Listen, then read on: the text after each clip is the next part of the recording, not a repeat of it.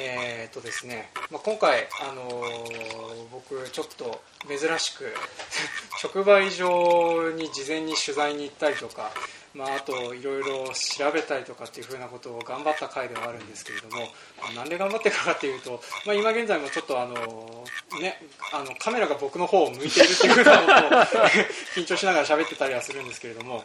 あのですね、えーとまあ、今回ちょっとそういうふうなのもあって、えーと、詳しくはですねちょっと後でおしあの日付等お知らせしますのでそちらの方を聞いていただくことにして今回の本題の方に入りますね。はい、はい、であの僕あの農家として野菜やら米やらをあの、まあ、直接販売したりとか間接的に販売したりとかっていうふうなことをしてるんですけれども売ってて思うのがあの消費者の皆さんそれほど農作物の情報興味ないでしょってどうしても思ってしまうんですよね。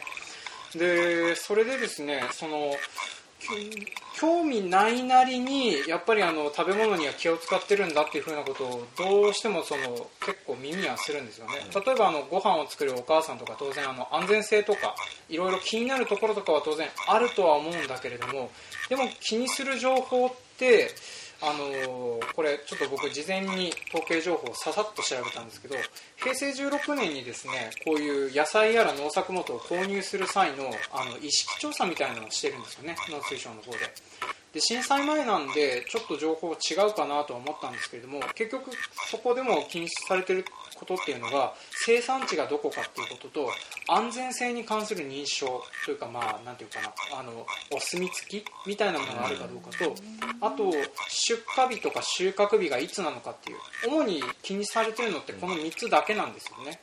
でまあこれその農作物にっていうふうに限定しているので例えば価格がいくらとかあと誰が作ったかとかどういう栽培方法だったかっていうふうなのもまあ、後付けでその書かれてはいるったりはするんだけども結局のところその辺を皆さんあの気にされるみたいなんですよね。うんで、えーと、今回ちょっと僕直なんで直売所にいたかというと、まあ、あの直売所っていう風なのはまず産地まあ、その辺の人方が当然持ってくるものなので産地は OK だし安全性に関してもまあ担保されてるものなんですよね。で出荷日に関しても朝取りっていう風なものを歌ってる直売所だったら、まあ、担保してもらってるのでまあその基本的にお客さんが買う前に気にするであろうその3点をあらかじめあの担保されている場所だったらどんな情報が生産者の情報としてお客さんにとって必要とされるのかなってことをちょっと調べたりなんだりして、えー、ときましたので、まあ、それについて話しつつ、えー、我々の、えー、方でなんかいろいろ問題なんだりしていけばいいかなと思います。はい、はいすいませんね。なんかこう僕緊張し気味だねやっぱりね、それが必死いつもより大丈夫。あいつもより大丈夫。伝わってくるよね。はい、はい、すいません。まあというわけであの今回もあの元のペースに戻すためにも頑張ってやっていきましょう、はい、というわけで今回も参ります。せーの。バカ農業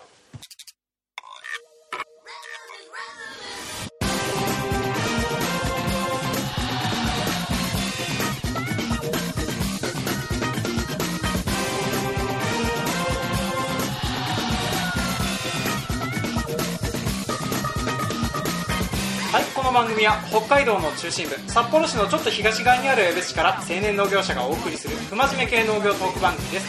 お相手を詰めさせていただくのはジョンといっちゃんとペンダです。はい今回もよろしくお願いします。えー、というわけでですね今回はその、えー、まあ消費者の皆さんにとって必要な生産者の情報って何だろうっていう話をしていこうと思います。まず生産者としてとしての前にあのスーパーとかで結構買い物とかってしますはい皆さん、はい、買われる買い物されるときに例えばあの野菜を買うときにどんなことに気をつけてらっしゃいますか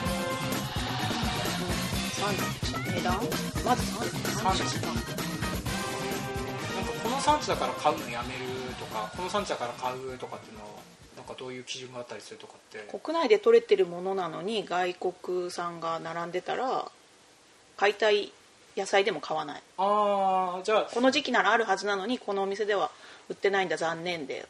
あ終わらせ本当にあの海外産というだけで避けてしまったりすることもあるんですか、うん、他のスーパーに行けばあるのにって思ったらそこでは買わなかったりで同じ、うん、例えばナスで、はい、どこだろう、うん、分かんないけど埼玉と九州のものがあったら北海道により近い方から買おうかなと思ったりまあさうん。うん自分の場所に近いところから買ってでその後や値段見て高すぎたら買わないあー まあそうですよね。やっぱその辺決め手になる値段ですからね、なんか産地以外とかで見る部分とかってあったりします？鮮度？鮮度。うん。鮮度。見栄え？うん。うん。うん認証は気にしないかも。ああなるほど。じゃあ例えばどういうふうに作ったとかそういうふうなのとかは特に。スーパーでそんなこだわったの売ってない？そうですね。まあ。私が行くスーパーは。確かにその通りかもしれません。そうだ。ね、まあ特にねスーパーで買おうとすると生産者とかっていうのは出てくることはないとはあんまり、あんまりないよね。いや出るでしょ。今すごいでしょ顔写真出て。あまあ出てるやつもあるね。で美味しいトマトとかを食べてまた食べたいなと思ってもその人の名前を忘れちゃったりそんな感じで、まあそうね。うん。まあねそういうのはある。ね。そっか。ぎっちゃんじゃああの例えば自分で作ってそのお店に出すとかっていう風な状況になったりすると、あのどんなことを考えて出してる？この自分で作って出してアピールするっていう風になると、うん。どういったものをアピールしたいっていう風になったりする、えっとうん。基本直売所だからうんうん。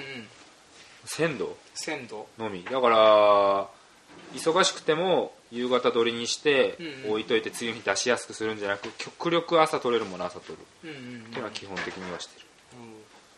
うん。ぐらいかな？あとは農薬とかそういうのもできるだけ減らすために努力はしてるしうんできる範囲ではやってるけどね。だ基本的には鮮度だからだと思うから、まあ、お米で言えば精米量より近づけてすぐ出せる状況を作るとかかなあ。基本的には。じゃあ例えば、あのーそういった情報をラベルとしてその農作物とかにつけることとかっていうのはあったりする？ポップを作るとか。いやーなかなかない。自分たちでやってる直売所要はううんちの会社でやってる直売所とかでは口頭では言うよね。ああ口頭ではね。対面販売ではね。うんうんうん。けどラベルにつけたりとかはなかなかラベルの大きさもあるじゃん、まあそうだね。情報量が。すまあ限られちゃうからね。価格と今まあ生産者が集まって作ってる直売所だと価格とあ誰が作ったかとぐらいうん基本的には、かな。そうだよね。だからそこに生産収穫した日まで入れるとやっぱり情報量は多くていいと思うんだけど、うん。かなり手手間がかかるから今はしてる状況だなそうだね、まあ、やっぱその出す側としてもなんかそのあんまりね細かいことを教えてらんないっていう風なのがやっぱあったりもするし、うん、で ちょっとうんってなってるとは思うんだけど、うん。まあ、そんな感じでその僕らとして出してることでやっぱ気をつけてることってそんなこと？その物を出すとかえー、となんていうかな。ペンダーさんの方だと、まあ、買う側としては例えばあの鮮度と産地とっていう風なのを気にしたりすると思うんだけど、あのまあ、例えば直売とかに出すとかも時とかでも気にするのはやっぱ鮮度とかスネだし、うん認証取れるなら認証取りたいんだけど、うん。特別栽培とかさ、うんうん。有機とか取りたいんだけどまだそこまでの技術的に追いついてないものとか、うんうん。まあまあ収量が取れてなんぼなところもあるから、ね。取るために努力してるので、うん。使わざるを得ないものを使ってるのが現状。そうだね。無駄遣いはしてないけどね決して無駄遣いはしてないけどのが現状。うんだから、うん、認証、うん、まああと認証の、ね、取り方が今5万とあるからさ。あそうだね。そういろんな認証があるから。今認証っていうよりはうちは会社の名前で信頼を得るためにうんうん。出してるって感じかな、うん。そっかでそうやってさその会社の名前とかで売ってて、例えばあのこの会社だから売れてるとかっていうふうなのとかって実感ある？あのああるよ。リ自分たちでリピートしてもらってるっていうか。自分たちで運営してるマルシェはうん。もうあまあ1週,、そうだね。一週間一週間に1回なんだけど、うん。いや先週はこれ欲しかったんだけど買わないで今日まで待ったとか言ってくれるお客さんいるからあーあーあーあーじゃあ本当にあのそこで買うっては嬉しいよいうふうにそうそうそうそうそうなってもらってたりするんだ、おうおうおうでさその例えばその生産者として、えー、と名前覚えてもらうってこととかは直売所とかあの、まあ、自分で販売をしていくっていうふうな時は結構大事だとは思ったりはするんだけれども、そのそういうふうな時にしてることって特別に何かあったりする？例えばその販売を通して説明をしたりするとかっていうのとか。うちは、うんとまあ、珍しい野菜が多いから、珍しい野菜の食べ方とかかなそれの説明とか対面販売でしかできないことは言ってる。だからブロッコリー一つとっても今の時期だとこういうふうに成長するからこういう味ですねとか、まあ、キャベツで言えばうちはキャベツも3種類ぐらい形ではあるんだよね。サワー系とボール系とあとうんうん。カンナマ系とあととんがってるのとかあるから、なんでとんがってるのって言われたらいやこういう品種なんでこういうことなんですとかいう説明はする。うん。うんのはでかいよかなり。そっか。じゃあそのポップとかは特にないけれどもそのいやポップも作ってる。あ全部作ってるしうん、じゃあその対面販売で直に農家の人が売ってるっていうふうなところはそうそうそう。でかかったりはする。でかい。あーなるほどね。なんかそれでちょっと ごめんあの結構ねいろいろ用意してきてこれ喋らなきゃあれ喋らなかった思いながら喋ってると、あのお話がまたあっちゃこっちゃ言ったりするんだけど、まあ、それでそのぎっちゃんもそんな風に話してくれてる通りあのまあ結構その生産者の出している情報としてそのなていうのかその生産者に食いついてきてもらえる情報みたいなものって結構限られてくるというかなんかどどんな形をしてるのかなっていうふうなちょっと思ったりはしてたんだよね。言ってる意味がよくわからないでしょ、うん。僕も言っててわからなくなってきてどうしたもんかと生産者消費者に伝えるもので食いつくってことでしょ？そうなんだよね。要はさっき言った産産地が重要。重要とか北海道東京とかか行くともう北海道産っていうだけで売れんだよ。北海道がブランドだから。そう。そう。それも不思議だよね。そう北海道。そういう そうそういうことでしょ？そういうこと。言いたいのは、うんうん。それ以外だったらあとはもう第三者が認めたっていうのがやっぱ大きいよ、ラベルね、うん。自分で発信するのってできるじゃん、うんうんまあ、こういうラジオもそうだけど全部自分発信じゃん。うんうん。でも自分発信のもので第三者が認めたものって消費者にすごい伝わりやすい。ここの誰々さんがもう使ってますとかよくあるじゃん。ああそうだね。うん。それはねすごく強い力になる。そうだね。なんか結構米とかもマツコ・デラックスが CM してくれるおかげでなんかドカって売れるようになったって話も聞くからねジョンのとこのお米がマツコ・デラックスが食べてれば売れるんだあそうだねうんそう。いう風な使い方とかもできるわけなんだね有名な人とかね、う。ん、でそれでちょっとあの話また前後して戻ったりするんだけれども、えー、とあの今回その直売所の方とかであのなんていうかな産地安全性出荷日担保してもらってるであろう江別の防災所の、えー、と店長さんにちょっと話を聞いてきたりしてたんだけれどもなんかあの、まあ、聞いた話だとぎっちゃんのところみたいに例えば自分ちのところだけで出してるっていう風なところだとあんまりあの他の人方とそのなんていうかな競争っていう風なことはないとは思うんだけれども。うちそこも出してるからね。あまあそうだね。ぎちゃんのところも全然出てるはいるんだけどね、まあ、だからちょっとここの話に戻すけれども、まあそこのところだと例えばその結構生産者の売れ方でどう違うんですかって話を聞いたらあのまあ、単純にそのアピール上手な農家さんの同じ品種が複数の生産者さんであったらアピール上手っていうかその、まあ、見栄えが良かったりとかポップをいっぱい自分で作ってたりする農家さんの方が早く売れていくみたいな話とかされてるんだよね。でまああのなんかそのえー、とこうやってそのポップを書いて売ったりなんだりするおかげで早く出ていくところもあるし、まあ、やっぱあのどうしても残ってしまうところもあったりはするらしいのでちょっとその辺も聞いてみてへえって思ったりして、いやポップはでかいよ。まあ、でかいんだ。特に直売所に今珍しい野菜増えてるから。そうだね。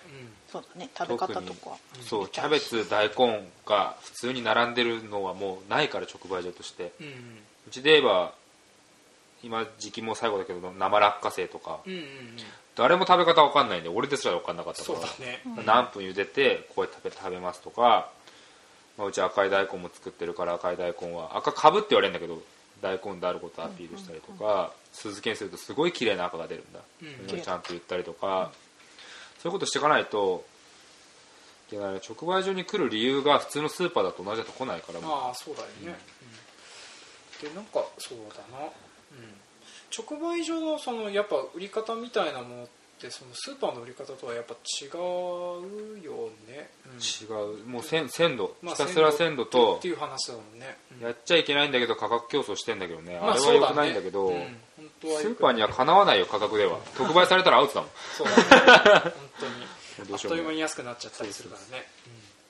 だからそこをなんか避けるためにもなんとなくこう美味しく食べてもらう情報なりとかでちょっと認めてもらって買ってもらうようにしていくっていう風な努力がいたりするのかなっていうのはちょっと思ったりはしてたんだよね。でちょっとまあ店長さんからの話に関してはまあまああのそんな感じで大体ポップ作ってアピールしてるのが上手ですよっていう風なのとまあ、あとはあのなんか結局見た目になるっていう風な話になったりするんだよね。試食出せないからね、試食出せない、うん。まあ、出せる試食はできるのか。試食は OK だったかななんかまあ衛生上うん。保険のなんかあれはあるんだけどまあ見た目だよね。どうしても結ね局そうなっちゃうんだよね。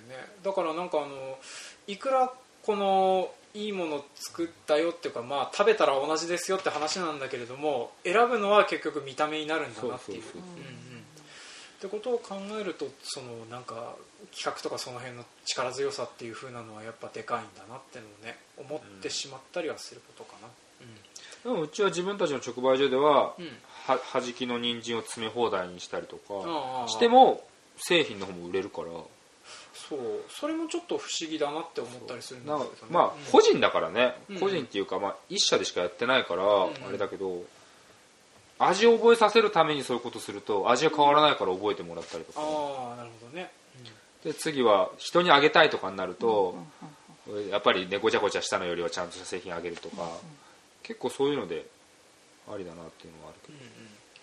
そう。だから見た目じゃないところもある。もう味で来てくれてる人もいるから確かに。うんうんうん。まあ大きいのとか言われるけど。まあそうだね、うん大きうんかろうがちっちゃかろうがここのこれが美味しいできつくともう強い、そうだね、まあ、今ビビたるもんだけどまだ。うんうん、なかなかそれでそのなんかやっぱそこで結局物で続けて買ってもらうっていう風なことしかないのかなってちょっと思ったりはしてたんだね。からあの防災もそうだけど、うん。普通の直売所も今名前替えまでいかないけどう売れて味のいいものとかうんうん。はもうその人の名前を求めてくる人もいるよ。ああなんかそうだね。そうどこどこの誰々さんのがいいって言ってて同じもの5種類6種類生産して出ててもそれだけ食べるとかうんうんうん。いう人もいるよ実際なんかその人方も結構どのぐらいの割合でいるもんなんだろうね。なんかあんまり多いのかな少ないのかなっていうふうなのちょっと思ったりはしてて。まあ好みだからね。まあ好みだから。ね好みだから。だうん。からトマトが顕著じゃない？あー、まあ、甘いだけを甘いだけって言っちゃうよね。甘みのすっごい強い品種が好きな人もいれば酸味とのバランス取れてるのが好きな人もいればちょっとまあサラダとかに入れ入れたりとかなんかこうあ自分で味付けする人はあんまり甘すぎるとっていう人もいるから、うんうんでそのトマトを作る生産者を選ぶね。ああ。まあその作り方とかも違うだろうなっていう、うん。うん。そんな感じで。ニンニクはなんか工夫してるんですか？ニンニク 工夫してうん、なんか直売所自体にそれほど物があんまり出せてないっていうのがあったりするんだけど、うん。まあね工夫できればいろいろできんだろうなって思うんだけれども、まあ、今うちあのネックになってるのがその結構ニンニクの皮むきが面倒くさいっていう風なね あの最初の段階でつまずいてるからね。まあねまあね、うん。まあ、なんで、まあ、生産者とかそういう風なので売れ始めると結構やりやすいというか、まあ、いろんな売り方とかもそこから初めてできるようになってくるのかなっていう、まあ、あのぎっちゃんもそのさっき話してくれた羽品をなんか、うんあのまあ、詰め放題みたいなのやってたりとか、まあ、そこの防災の方でもなんか玉ねぎのちっちゃいの詰め放題とかもやってたりしてたんだけども、やっぱその双方に製品の方も売れていくしそっちの方も売れていくしっていうプラスのイメージがあったりしたみたいなんだよね、うん、でそれで一応お客さんにもちまっと話を聞いたんだけども、まあ話聞いた感じだとそのまあたまたまそのお客さんつうかあの、まあ、うちの番組お得意のあのサンプル数が少ないっていうのが出てるんだけど。何に聞いた一人。聞いてねえじ ほぼ聞いてないんだよね。ゃんほぼ聞いてないじゃん、まあ、なんだけどそこの方に、まあ、佐藤話聞いてどういう基準で選びましたかって言ったらやっぱ新鮮かどうかっていうふうなので選んでるんだよね、でまあそれはその結局直売所に来てる理由ではあるんだけどこの野菜を買ったって理由にはやっぱなってないような気するんだよね、まあ、だからなんか結局何で選んでるかっていうと見栄えとかだったりあと僕に言われて初めて生産者のことに気づいてたしその客さん、うん、まあだから生ああそうそう生産者が違うっていうことに。あんまり頓着しなかったんだよねその直売所に来てるおまあ客さん。ん、うんいい事例ではないな。そうなんだよね、まあ、だからあのまあそのたまたま聞いた人がそういう人だったりはするんだけれども、やっぱでも僕そうなんだな統計を取ればちょっとどっちが多いかっていうのははっきり出るとは思うんだろうけども、なんとなくそのそこまで生産者のことを気にしてない人の方が多い気がするんだよ、通ううん。自分が何回も通う直売所と、うんうん。たまたま通りかかったから、うん年に何回か行くとかその時だけ買うっていうのだとスーパー的な選び方しかできないんじゃない？そっかあの食べ比べしてたらうんうん。どこの誰がいいって思うかもしれないけど。あーじゃあやっぱあの直売所のヘビーユーザーほどそういう好みみたいなのが先鋭化してくるかなっていうのはあるかなっていうね。これまあ今生産者情報だからあれだけど直売所だけど多分だよ。うん、うん東京とか本当に大都市圏に行けばもっと千差万別いろんな人いると思うよ。あそうなんああそうだよね、うん。人いっぱいいるし。だから本当にそこの人のそれしか買わないっていう人多分いるだろううんし、うん。じゃなきゃ生産者の名前が先行して売れるのかないから。そうだね、そう。ちょっとまあ統計が1人っていうのはね。まあそうだね。東サンプルス1京人っていうのはあれだけど直売所うん直売所よりもどうなんだろうな。だからもうちょっと高級デパートとかさあやっぱり名前が出てうん。名前買いする人もいるだろうし、うん。そうだと思うんだよね。何々産地のっていうのがついたら売れるんだからやっぱりそこには意味があるんだ。よあるんだ、間違いなく。うんね、じゃあ例えばやっぱその辺のその名前売っていくための情報って何だと思う？何だと思うっていうか。名前売っていくための情報、まあ、例えばどこに出すかとかにもよったりしてくるのかな？どこに置いてもらったとかどこに使ってもらったとか、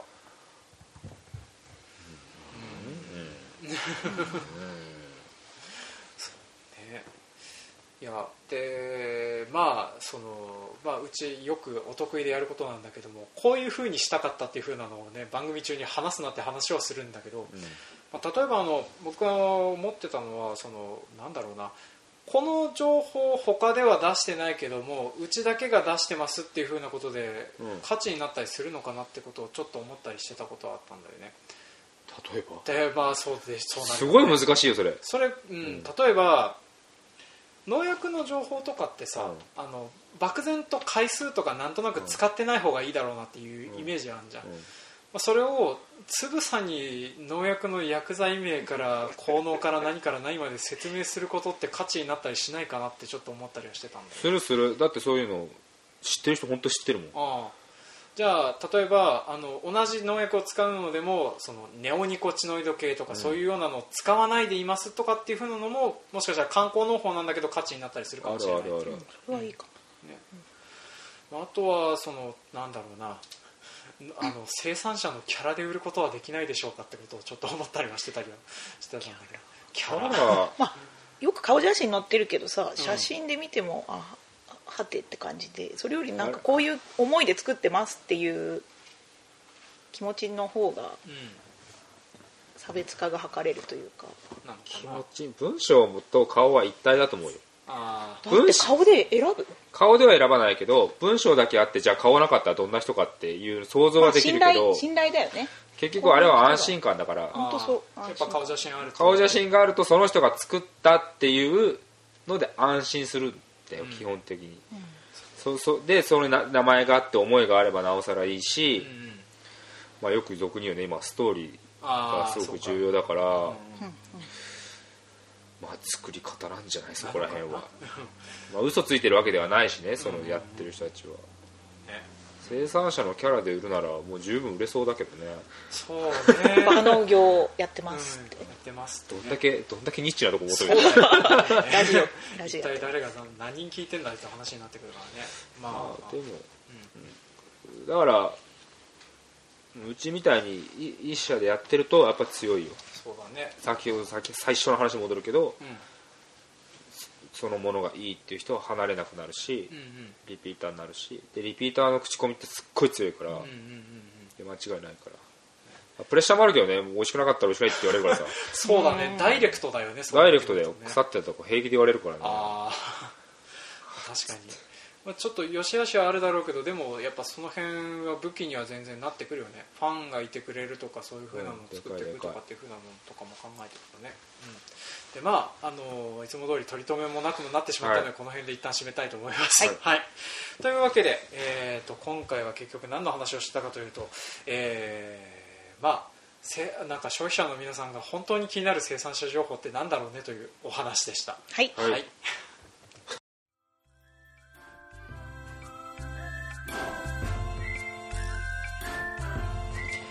はいはい、今回も長々と聞いてくださいましてありがとうございました。ありがとうございました。はい、当番組では感想コメントを募集しております。メールアドレスバカ農業 .gmail.com までメールをいただくか Facebook ページブログ Twitter などでもコメントを募集しております、えーメールアドレスで送っていただいたもので懸命に送料着払いかと書いてある方に限るんですけれども、えートークテーマが採用された暁にはですね我々の農作物が送料着払いで送るもんないだろもう。米？米？ニンニク？はニかぼちゃ？うん豆。キャベツ。まあまあ。うちあるもんだけど。この時期、まあ、ちょっと物は少ないんですけども、まあ、何かしらある場合もありますので、豆バラで3キロとか困んない。あの見てくださいって。乾燥のまま混ぜ合わせて。混ぜ合わせた花豆とかそういう風なものが送られる場合がございますので、まあ、ご興味ありましたら送料着払いかで、まあ、一応あの大体送料このぐらいですって事前確認のメールは送りますので、はい。まあ、そういう風なのやってますのでもしご興味ありましたら、はい。えー、とトークテーマ投稿お待ちしております、ははい。いで、えー、と前回前々回とメール読まなかったのでメールがちょっと来ております、はい、ありがとうございます。ちょっとメール読んできますね、えー、と1件目。8月25日。だいぶ前ですはい、だいぶ前ですね。はいごめんなさい。あの僕があのメール投稿来てたのに僕読み上げてなかったです。なるほどね。すいません、はい。で読んできますね、えーメール投稿来てます、えーラジオネーム Y さんからメールをいただいております、えー千葉で収納を考えているおっさんです。おっさん。はい。おいくつなんでしょうね、えーぎっちゃんの一刀両断トークの大ファンです。性格的 性格的にはジョンさんにではないかと密かに思っております iTunes でこの番組を知りブログの過去配信分に遡って拝聴しております、えー私は千葉の農業大学校に短期間通っただけで他にはほとんど農業のバックグラウンドを持っていません。現在の仕事をこなしながら出演者の方々の何気ない発言を聞き自分ならどうするだろうと考えながら妄想している段階です。これから新規収納するものはよほど明確な戦略がないとと感じております。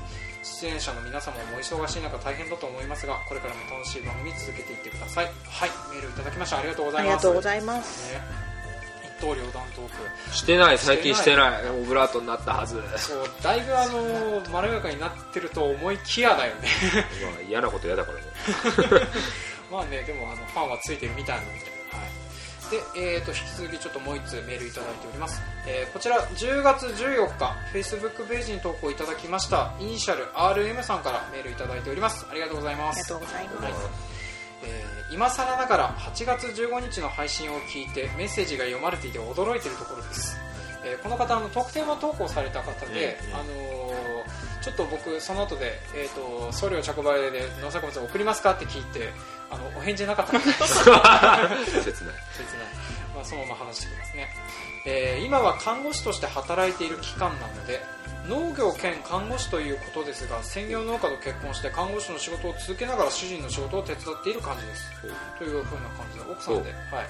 えーかんなんか怪我してもそうだね怪我しても安全だね、発想が弱いな俺。もうちょっと面白いこと言えるとうんまあ、うちはあの薬出してるもらえるだけだと思ってたら薬も出なかったけどね、はい、じゃあ行ってきます、はい。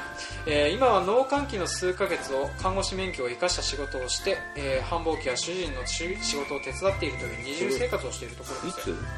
これいただいているのは10月14日でこの方の鳥取県から農閑期なの今。農閑期なんだね。え10月逆じゃない？なんかなんかドピークに忙しくなってそうな感じするけどいや農閑期なんだー作ってるものによるんじゃない？あ日本海側とか雪降んのか。かもしんないけど。そうだ鳥取雪降るわ。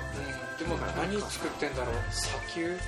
さ、まあ、ごめんなさいね先ほどしかイメージ弱いな俺らそうね。情薄いな 何作ってんだろう？落花生？鳥取？えなんだろなんだろう？うそれ教えてもらおう今度。うん。メールしてもらおう。ちょちょっとあのね Google 先生に聞いた方が早いかもしれないけどまあでも鳥取県。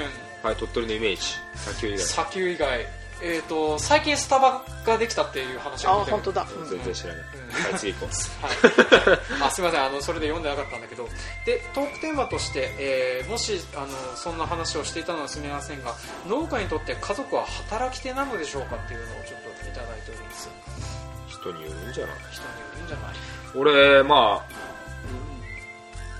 俺ちっちゃな頃一回も手伝いって言われたことないいほぼ一回もね多分いまあ、1回か2回覚えてないだけでうん。か好きでやってたからあれなんだけどうちはね家族働き手ではなかったですあ働き手だったんだけどうん働きたい気持ちが若干あるからみんな働いた感じああなるほどね俺には結婚するときに嫁に言ったけどガイが稼いできてって言ったからそれでも働きたいって言ったから働いてもらってるしという話を次回していただけますかっていうはあ じゃあ鳥取の農業について。い、はい、鳥取の農業について。米梨白ネギスイカらっきょうブロッコリーぶどうメロン長芋柿いちごなどです。あ梨のイメージあるわ、えー梨か。梨そうだね。梨のイメージある。ああなるほどね。21世紀梨それしか知らない。いあ本当だ。そうだ。やそれしか知らないし。品種。まあ、じゃあちょっとそんな感じでトークテーマいただきましたので次週分はじゃあちょっとそんな感じで、あのはい。家族と農業についてちょっといろいろ話してみようかと思います。